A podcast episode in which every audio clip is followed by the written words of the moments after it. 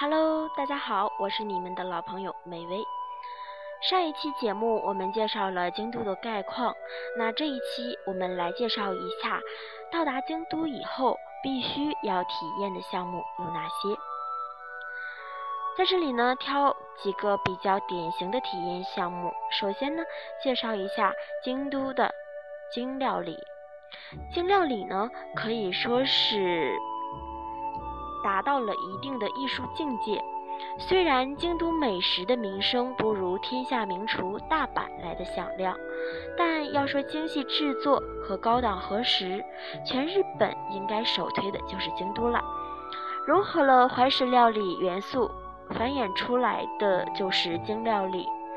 京料理呢，注重食材本身的高质量，与四季变化的搭配，以及视觉和板。摆盘的艺术与创新，用餐环境更是美不胜收。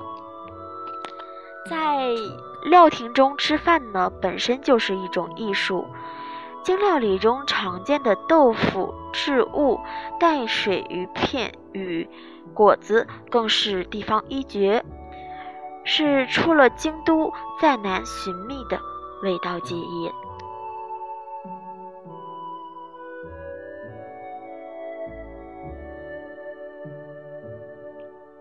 在京都呢，还有一项必不可少的体验呢，就是租赁和服，体验精美人变身。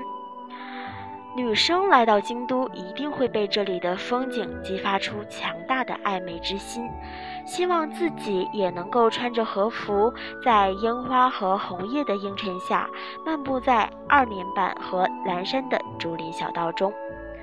京都人贴心地照顾了这类需求，在清水寺、知源和岚山一带，有大量的和服出租店可以选择。上年纪的京都阿姨会帮助大家挑选自己中意的和服和配饰，精心穿戴起来，并做个简单的发型，之后就可以尽情享受惊艳的目光，一路走一路拍不停。上传统舞蹈，追寻舞技的曼妙身姿，也是一项在京都必须要体验的项目之一。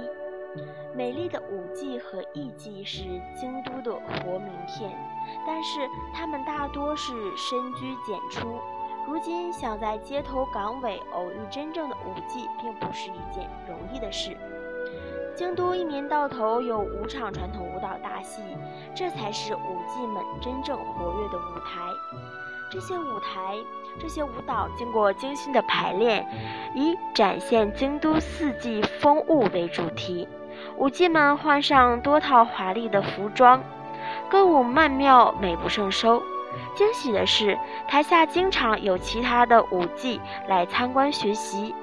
如果运气好，可以和他们一起拍照留念。经手信的诱惑，购物狂来到京都要小心了。这里虽然是大型商业都市，但是路边的小店中永远不缺少想让你带回家的惊喜。各种和风图案的手帕、挂饰、文具、包包，还有扇子。包装精致的和果子，地方风味浓厚的轻质物、七味粉、抹茶制品，还有大方高贵的千友禅、古朴的清水烧，都会让人疯狂购物。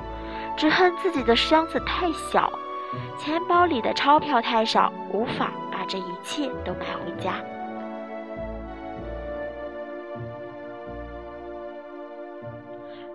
还有一项体验呢，就是入住京厅人家，体会古雅之趣。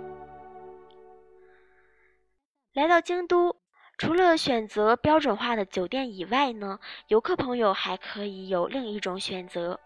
傍晚，沿着石板小路走过淙淙的北白川小溪，由老店员迎入木质小楼里的和室房间内，泡过前汤后，安静的入眠。清晨，随着投入格子的窗子阳光起床后，穿过木质的走廊，来到有着绿色池塘和精巧假山的庭院中，喝一杯京都产的抹茶。这就是如今京都最受瞩目的住宿类型——精品家。作为古都，最重要的是民居组成。部分精品家在修缮后对外开放提供住宿，其中既有高级的和式旅旅馆，也有相对便宜的民宿。大部分交通方便，临近景点或者是热门商圈。入住精品家可以体会最为纯正的京都风情，绝对是一份独一无二的体验。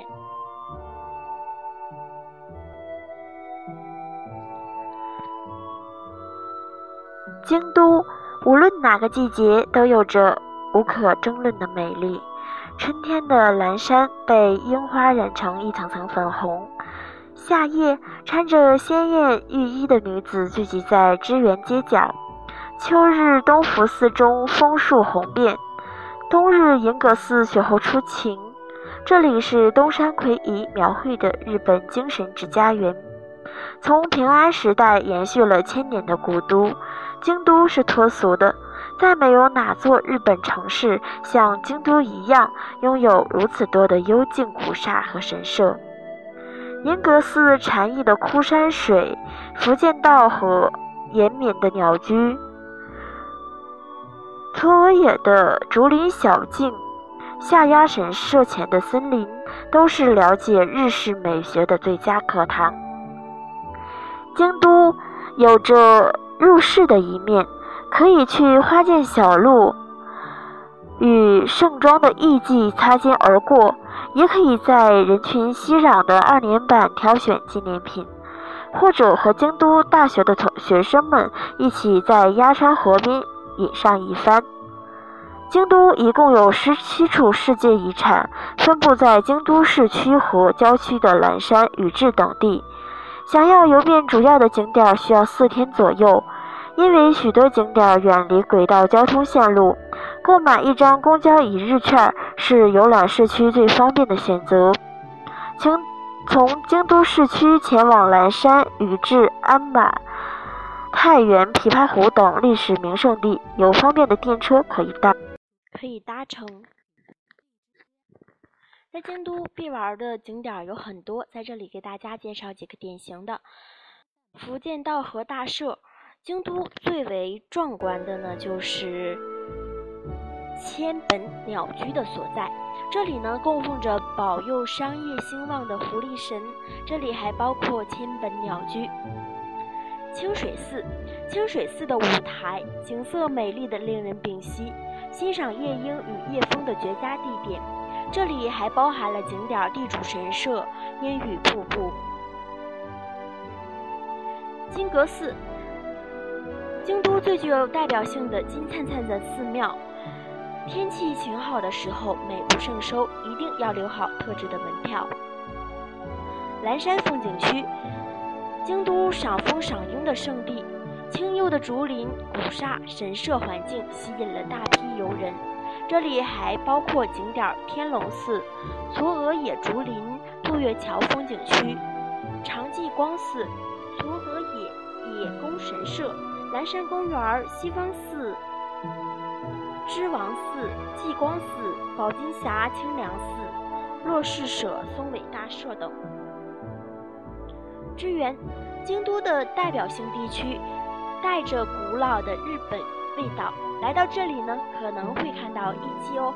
这里还包含景点花见小路、白川。